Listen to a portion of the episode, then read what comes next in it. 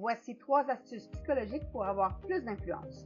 1. Écoutez vraiment. Ça, ça veut dire de faire taire la petite voix dans votre tête qui pense à ce que vous pourriez répondre pendant que l'autre parle. 2. Arrêtez les scénarios négatifs. Ça se voit dans votre langage corporel et ça vous trahit. 3. Devenez pleinement responsable de vos émotions.